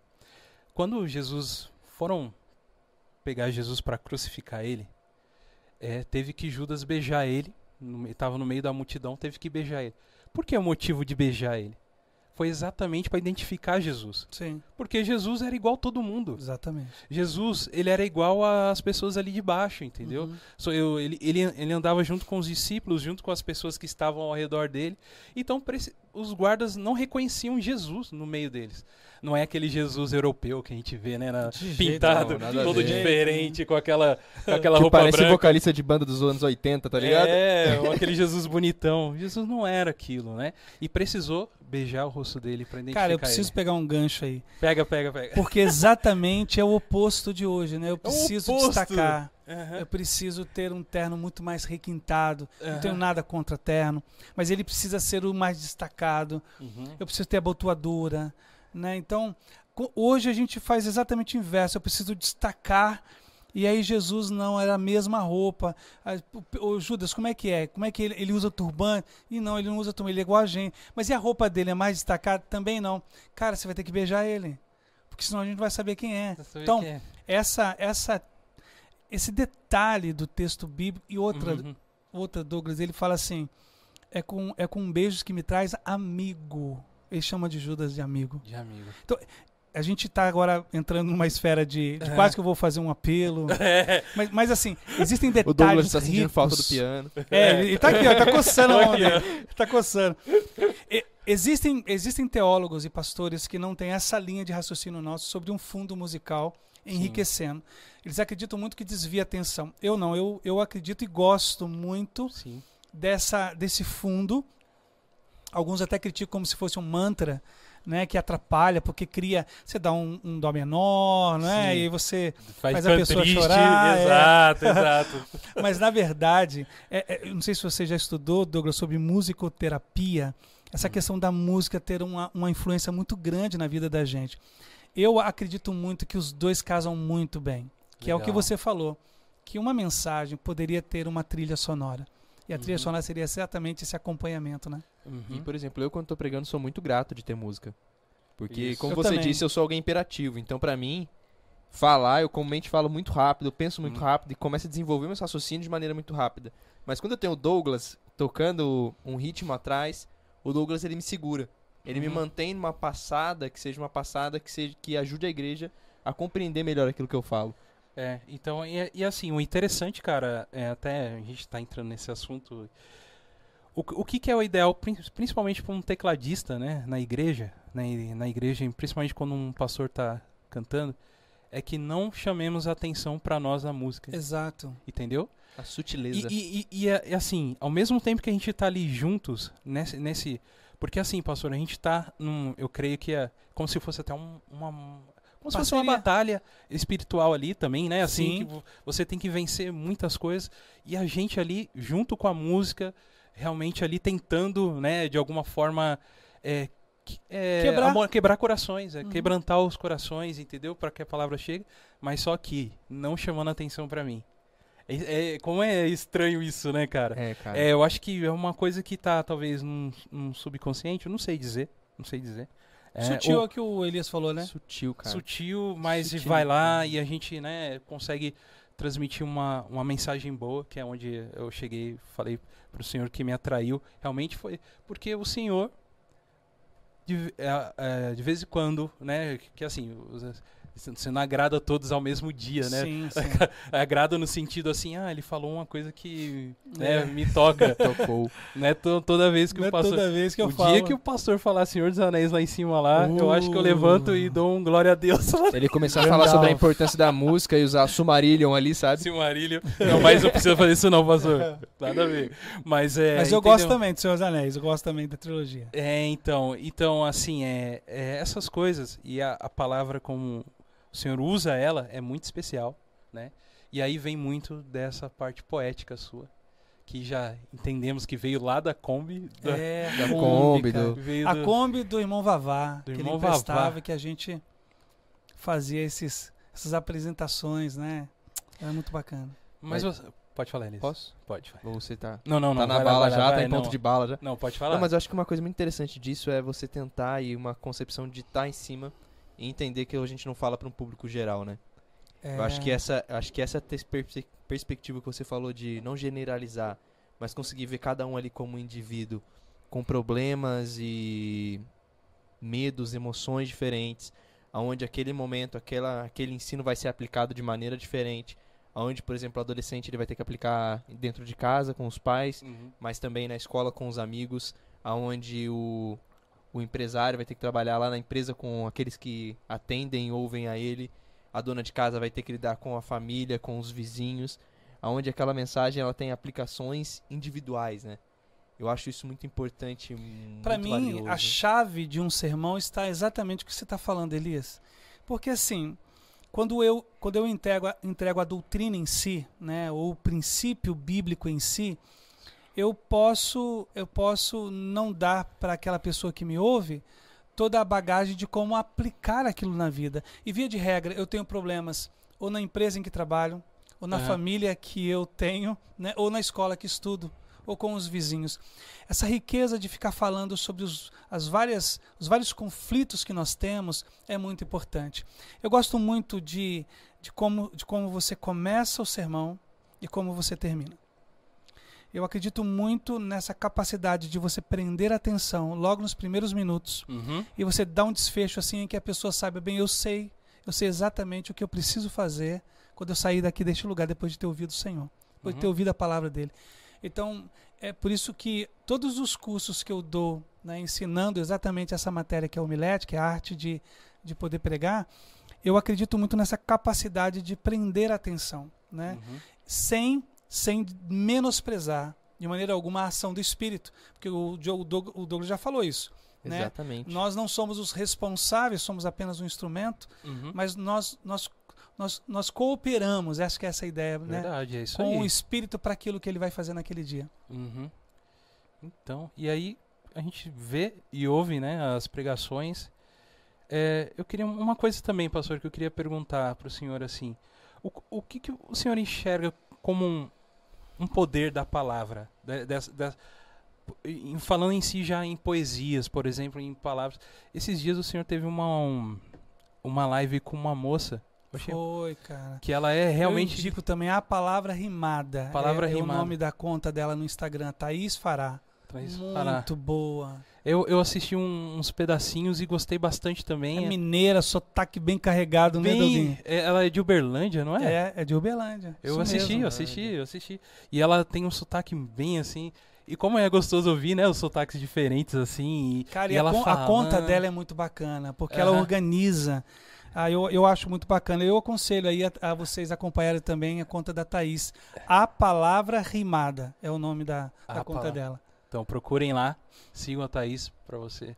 E, e- e interessante, por exemplo, no caminho tinha uma pedra. E aí? Uhum. O que que a gente. Eu acho que a, a, a poesia, a palavra, o, o texto, ele, assim como a arte de você pinta lá um negócio meio maluco lá, aí você chega assim, cara, o que você tá vendo? Ah, tô vendo um monte de borrão. Então, o, ca- o cara que fez, não, mas não é muito bem de isso. jeito nenhum. De jeito nenhum. Eu expus a pandemia assolando né, a Europa. e- Há uma ação entre o homem e as É. cores que refletem as emoções sentidas no profundo. Porque é uma coisa muito interessante, eu não sou muito apegado à, à poesia em si, né? Eu, por exemplo, eu nunca peguei um livro em si de poesia. Tolkien em- eh, usou muito, muito poesias. Tanto é que no meio dos livros o pessoal costuma ler, eles pulam a parte dos cânticos e das poesias, né? Talvez assim, porque a, a literatura em inglês, ela, ela, ela, lógico que quando ela é escrita lá, ele fez para que as pessoas lessem em inglês e a, porque a poesia tem um pouco disso, né? De você tem que ter o tempo certo, o time certo, o jeito de falar. Às vezes tem rima, às vezes não, Uhum. né? Eu- uma coisa que eu percebo, eu não conheço muito poesia, mas eu tô vai me corrigindo aí, Tá pastor, certíssimo. né? Mas é, e às vezes as pessoas pulam até essa parte da, da poesia, né? Lá na- quando vai lendo, no, no caso que eu tô falando aqui, o Senhor dos Anéis, por exemplo, né? Mas eu, eu entendo como a arte também, uma- a forma de interpretação. O- Como Uhum. que o senhor enxerga isso? É o poder dessa palavra, de, de você pegar frases e, e criar uma coisa que às vezes você coloca um, uma coi um sentimento ali que tem várias coisas in- intrínsecas ali. A gramática é muito rica, cara. É muito, a nossa gramática portuguesa, ainda Português é mais lindo. ainda, porque nós temos muitos sinônimos. Então, para combiná-los harmonicamente é, é, é- é uma riqueza. É, a gente não pode se esquecer que a própria Bíblia ela, é, ela tem 150 poesias, né? Que é o livro dos Salmos. São canções, né? Canções. O livro de Eclesiastes, Provérbios, Cantar. Então nós temos uma riqueza poética muito grande de um escrito muito antigo. Mas como é que eu enxergo a poesia na vida? Eu sempre acredito que das circunstâncias mais adversas possa brotar sempre uma doçura. Sim. Ou seja, nada é tão horrível como pareça. Que é mais ou menos um conceito bíblico de que Deus fará convergir de todo mal todo bem. Então essa capacidade que Deus tem de num momento muito trágico que a gente tenha vivido, daqui a pouco a gente perceber algo muito novo brotando daquela terra muito seca. Sim. Então, eu gosto muito de poesia porque ela, ela me ajuda a, a, a- não, a não a desprezar a realidade, mas fazer uma ressignificância da, da, da, da realidade. Hum, E ressignificar a realidade que vivemos precisa ter poesia, precisa ter doçura. Então, quando a gente fala, por exemplo, sobre o céu cinzento, e a gente combina o céu cinzento com um preparo para um lindo arco-íris que pode, pode surgir, porque o céu cinzento nos prepara para uma tempestade. É. E depois da tempestade. Então, nesse sentido, sabe? sim. A poesia, ela nos projeta para uma esperança muito grande de tudo que a gente está vivendo. Tá. Eu gosto demais. Sim.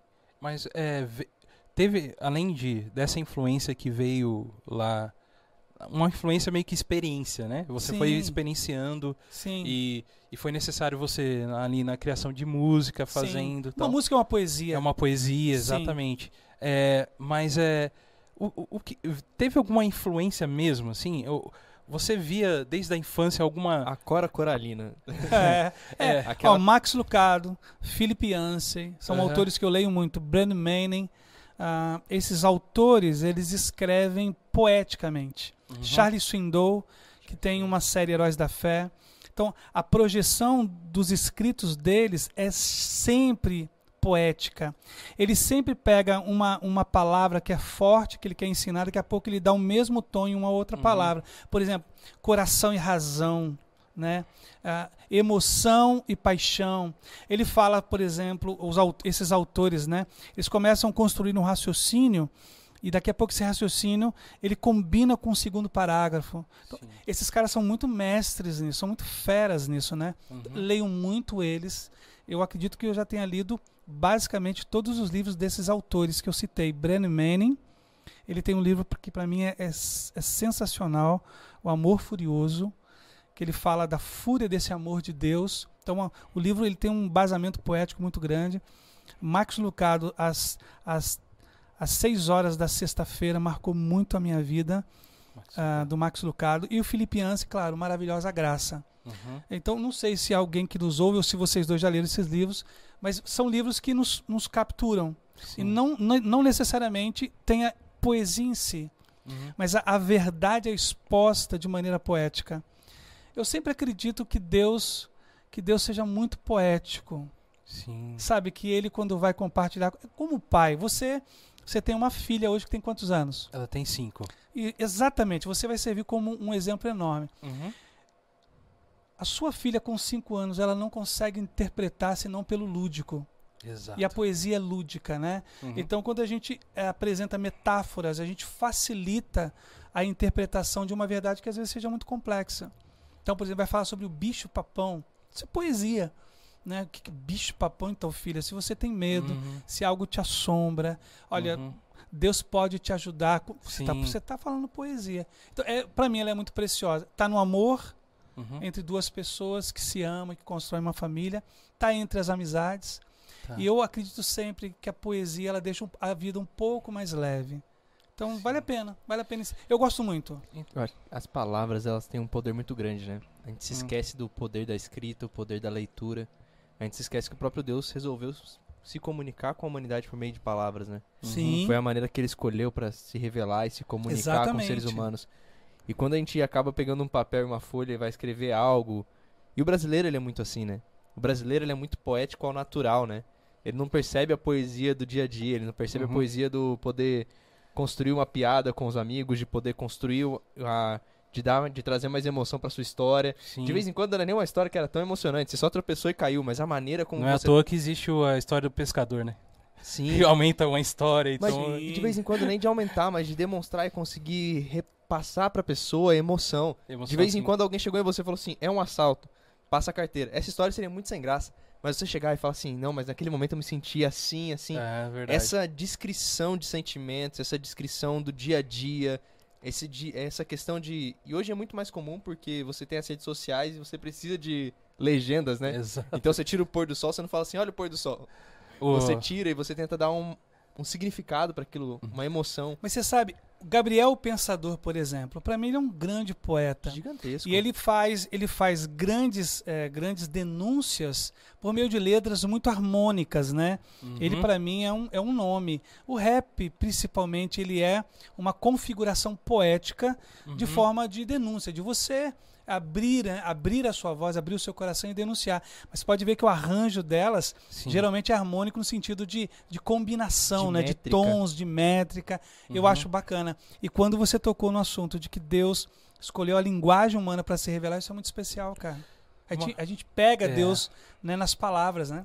Exato. Uma coisa que eu já aprendi, aprendi hoje aqui, como não sendo assim um, um leitor de poesia, uma coisa que eu já aprendi muito hoje aqui com o senhor, com Elias também, que o poeta, ó- olha aqui a visão, pega a visão. Pega a visão, pega a visão. Pega a visão. pega a visão. É, é, é muito da. Exatamente da visão. É onde você está. o- Sim, o que você sim. olha. Por exemplo, às vezes, às vezes a gente passa por algumas situações.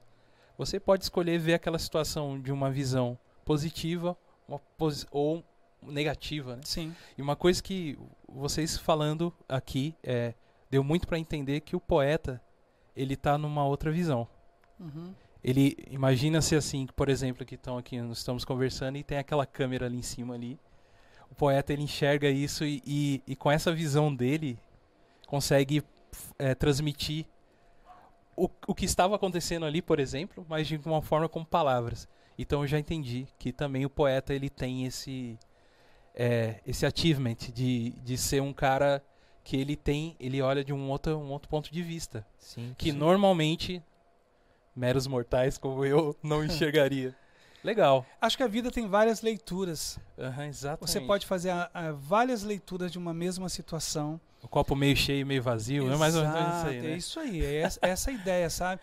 Não, não com aquela ideia só do positivismo, não, Não, não sim, positivismo, sim. mas aquela coisa da confissão positiva, né? Uhum. Mas eu sempre, eu sempre, eu sou um cara muito esperançoso. Eu não sou muito fatalista, muito pessimista, né? Sim. Eu sou um cara muito otimista, até por, acho que por causa da fé mesmo, né? Legal. Então, um pouco de poesia faz muito bem para a saúde, Legal. né? Uhum. É, a palavra ela realmente cura, né? Ó, uma, às vezes assim você lê alguma coisa, ouve alguma coisa que não, não tá em nenhum momento escrito nem na Bíblia, né? Que às vezes a gente tem muito isso, né? A gente tá mas te muda, muda- o seu pensamento, o seu jeito de, de pensar sobre a, a vida, né, em si.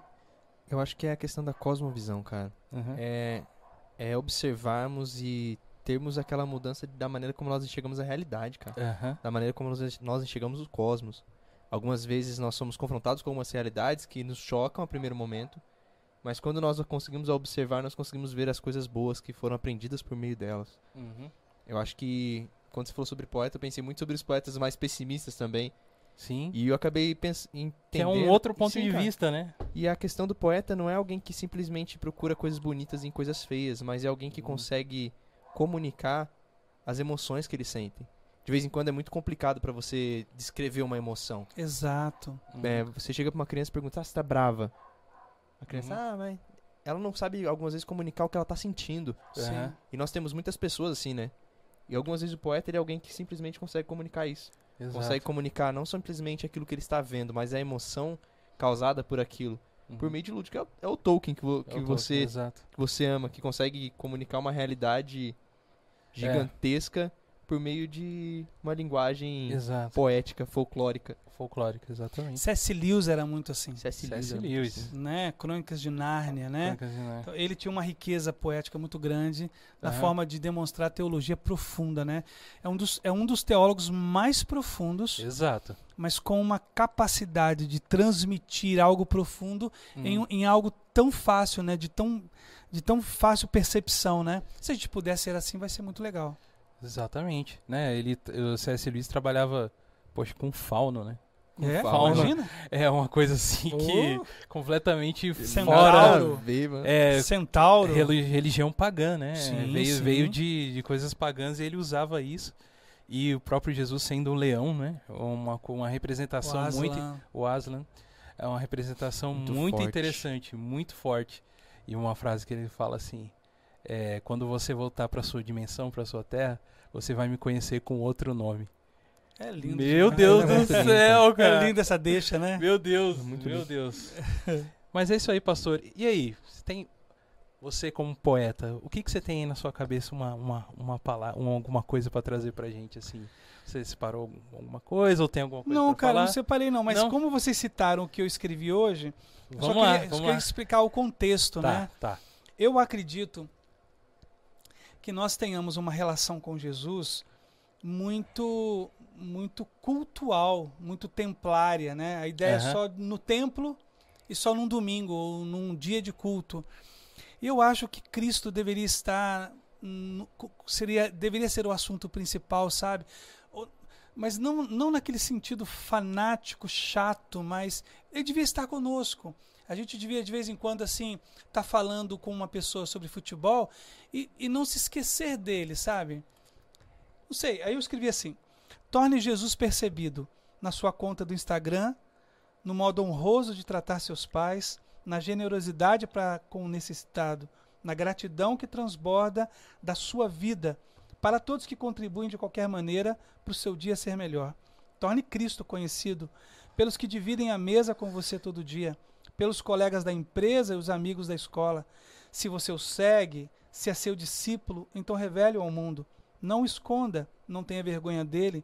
Escreva sobre ele, sobre ele em seus grupos de WhatsApp. Grave um vídeo sobre sua amizade com ele no TikTok. Inclua-o sempre em suas playlists. Se ele é tudo que você diz ser em sua vida, então torne sua vida cheia de tudo o que ele é. Meu Deus do céu. Essa- essa- palmas, palmas, palmas, Palmas, palmas, essa ideia, essa ideia, geralmente, como você disse, é fruto de algo que você está percebendo Uhum. e que você está vendo. Agora, nunca se esqueça que o poeta está falando de si mesmo. É. Geralmente o poeta está falando sobre uma autorreflexão, não apenas como uma reflexão a partir de uma leitura que ele está fazendo da, Da realidade ou Sim. do outro, né? Sim, sim. Mas de si. Então eu fiquei pensando, Cristo poderia estar mais presente em mim, naquilo que falo, naquilo que digo, né? Do que hoje ah, naturalmente ele está. Então poesia geralmente é assim, sabe? Uhum. Fora os grandes, né? Carlos Drummond de Andrade, né? E Esses, consegue gerar cinco, Puxa. seis personalidades diferentes para escrever. Machado de Assis, Uhum. essa turma assim, sem. é, bem, a gente nem consegue falar desses grandes homens, Uhum. mulheres, né? Tem uma, tem uma poetisa evangélica chamada Mirtes Matias, que é de mão cheia também, falecida já, mas ela, ela, ela enriqueceu muito.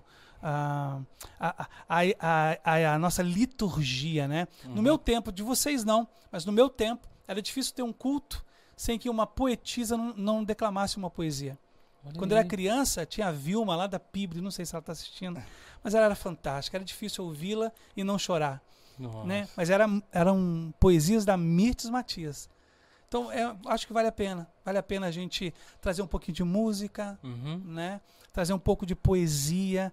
Os dias são tão maus, os dias são tão difíceis, né? Uhum. Enquanto a gente está aqui conversando nessa uma hora e pouca, quanta gente não pensou em se suicidar? A vida é muito dura. Quantos, É. casa quantos casamentos não foram desfeitos? Né? Quantos bebês não nasceram? Então, a vida por si só, ela já é tão, ela é tão difícil. Pôr um pouquinho de poesia, pôr um pouquinho de alegria, trazer um pouquinho de doçura para a vida é muito bom. Para mim é um conceito divino. Trazer beleza, né? Beleza, arte. Beleza. Que- Você vê, você vê o que Legião Urbana fez com Camões e com, e com 1 Coríntios 13? Aham. Né? Aquilo é muito rico, né? Uhum. Apóstolo Paulo, quando ele, quando ele escreve sobre 1 Coríntios 13, aquilo é uma poesia encharcada, né? É, ainda que eu fale a língua dos anjos, mas sem amor nada serei. Aí Legião Urbana, Renato Russo pega isso e combina com Camões, né? O amor é fogo que arde. Eu acho, eu acho sensacional. Não vejo isso como como pobre, como ruim. Não vejo que isso ah, minimize a minha fé ou atinja a minha fé. Eu acho isso uma riqueza enorme. Coisa linda. Como o God Vibes. Como Olha gosta. aí. É, não? Não, mas é, é lindo quando você vê YouTube, né? Falando Sim. aquela. Uhum. É, É, o inglês aí, ele vai. fala, cara, que ele fala que ele tá procurando nos montes, que ele Sim. procura nos anjos e que ele nunca encontra, ele só encontra o amor realmente ao olhar pra ele. Hum. E a gente entende que a a mensagem dele é falando que ele só encontrou amor de verdade quando olhou pra Deus, né? Sim. Que ele procura em tantas outras coisas que ele nunca encontrou. Eu tava ouvindo outro dia a música de Tiago York, Sandy. Já ouviram essa música? Sim, sim. E aí eu, eu tava ouvindo, não sei se você já ouviu já. Não, não. Você- então, talvez você não É curta, que né? não é muito meu gosto, Thiago. Não, mas tem uma Mas música dos dois, cara, vale a pena. Depois do- vamos dar uma dica pra ele. Dá, dá, dá. E é, ele- eu tenho uma impressão de que eles estão falando de Jesus, e é muito claro. Eu nunca os ouvi numa, numa entrevista sobre essa canção. Sim. Lembra de um, de um recorte dela?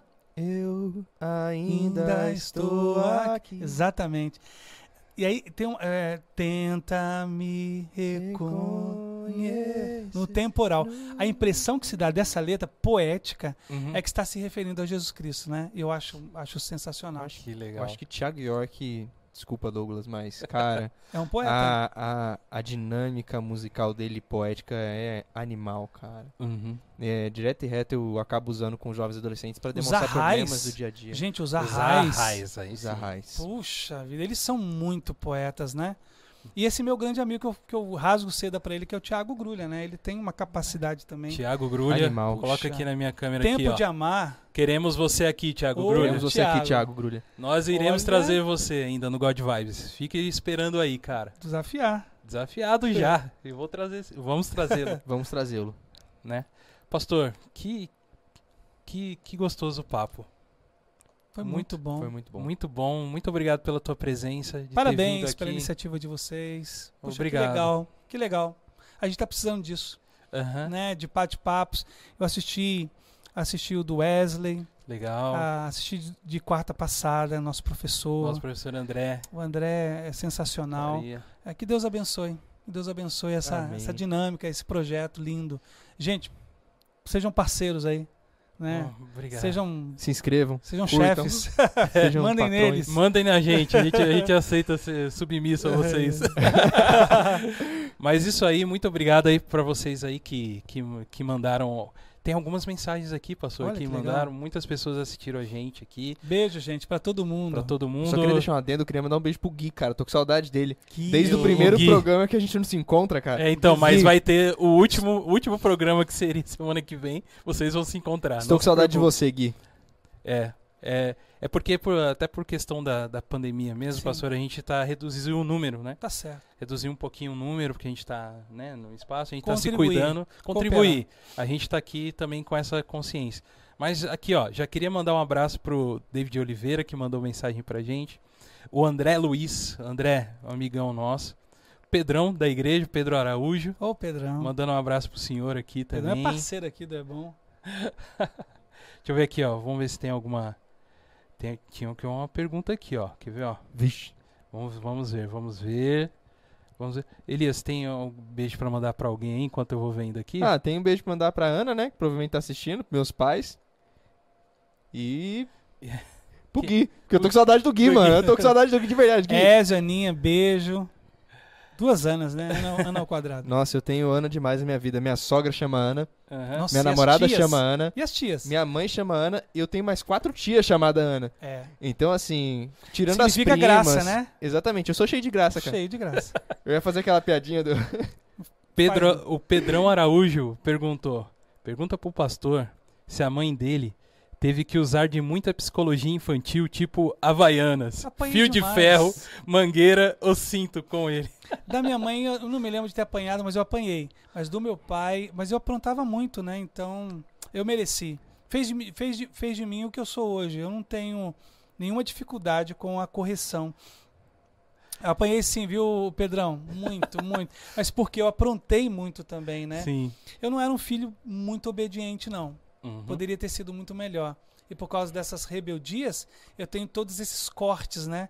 É, meu pai sempre dizia, filho, toma cuidado, mas eu acabava me cortando pela desobediência. então eu ia entrar no cinto mesmo, né? Aí era Havaiana, Havaiana de pau. Puxa, Nossa, cara, isso eu havaiana, dou, dou cara, muita graça. Sinto, cara. Nunca, nunca fui de me machucar, cara.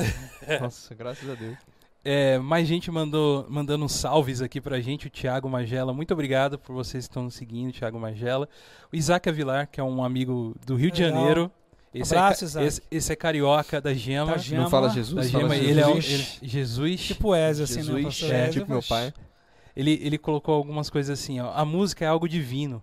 é uma das artes que se manifestaram em todas as culturas sem o princípio da mu- mundialização. Uhum. Ou seja, manifestações supracultural só pode ser espiritual. Oh, uau. Isso aí, Isaac é especial, tá? É, O top. Isaac, o Isaac, ele não, ele, eu sei que ele tem uma veia cristã, mas ele não é evangélico, ele não é, mas ele acompanha a gente, Mas eu é sou muito aí. grato. E você, Isaac, cara, você sempre é sensacional. Muito obrigado por na, isso. na, na veia, assim, do, do É. assunto, assim, ele... O Thiago Magela falou assim: "Estou quase aceitando Jesus de novo". Thiago, se você, cara, se você abandonou Jesus, bicho, Tá na hora volta de voltar. aí. Depois dessa aqui você tem que voltar mesmo, cara. Tá bom? Mas gente, muito obrigado por tudo. Obrigado, Elias. Valeu. Tá Tamo com você. junto. É bom. Pastor, muito Vai, obrigado. Pastor. É bom, te amo. Tiozão. Tiozão. Dá um sinal com a hoje. mão aí, é bom pra o pessoal saber que você tá aí mesmo. Grato. Pastor, você tem alguma palavra final, alguma coisa assim pra dizer? Tá tudo bem? Não, Tá é, eu acho que é importante dizer a todos que nos acompanham Sim. Que Deus está muito interessado na nossa vida. Uhum. Ele não é alguém distante. Ah, a religião, muitas vezes, ela quer facilitar o acesso, mas às vezes ela propõe um distanciamento, uma barreira muito grande. Mas esse Deus que nós compreendemos, revelado pela Bíblia, ele, ele, ele tem um interesse muito grande de participar da nossa vida. Comigo aos 11, até hoje ele tem influenciado muito a minha trajetória, a minha história Sim. ganha muito quando a gente compreende isso e a gente não a gente não discrimina todas as tentativas religiosas de nos aproximar dele. Cristo é esse referencial, Uhum. né, que identi- nos identifica com o Pai, porque ele se tornou um conosco, né? Essa Uhum. capacidade de Cristo de se tornar uma referência de quem chora, de quem de quem estende a mão ao aflito, de quem se Uhum. importa com o esquecido, mas ao mesmo tempo ser capaz de nos, ap- nos apontar para cima, né? Nos apontar para, para, para, o, para o Pai, né? Nos apontar para o céu. Então a todos que nos ouvem, o tempo de pandemia está passando. Não Uhum. perca a esperança, fica firme. E sim, se volte para Deus, vale muito a pena. Ponha arte na sua vida, né? Se, se, se for possível, né? Seja generoso e perdoe quem te machuca, né? Uhum. Perdoe, perdoe quem te maltratou. Isso faz muito bem para nossa alma. Muito Amém. bem. Amém. Amém. Amém. E aí, com, com essas palavras abençoadoras, agradecemos todos vocês que ficaram ao vivo aí no YouTube com a gente até agora. Muito obrigado. Para você que está nos assistindo depois, né? Também muito obrigado. Que esse vídeo depois é, fica disponível no YouTube. Para você que nos ouve em formato de podcast, seja aí também muito abençoado por essa palavra de hoje. E continue nos seguindo, nos compartilhe com o maior número de pessoas, de pessoas, nos apoiem e muito obrigado por tudo. Valeu, Elias. Valeu. Boa E noite. é isso aí. Boa noite a todos vocês. God Vibes God Podcast. vibes. Câmbio e desligo. Valeu, pastor. Deus abençoe. Amém. Tamo junto.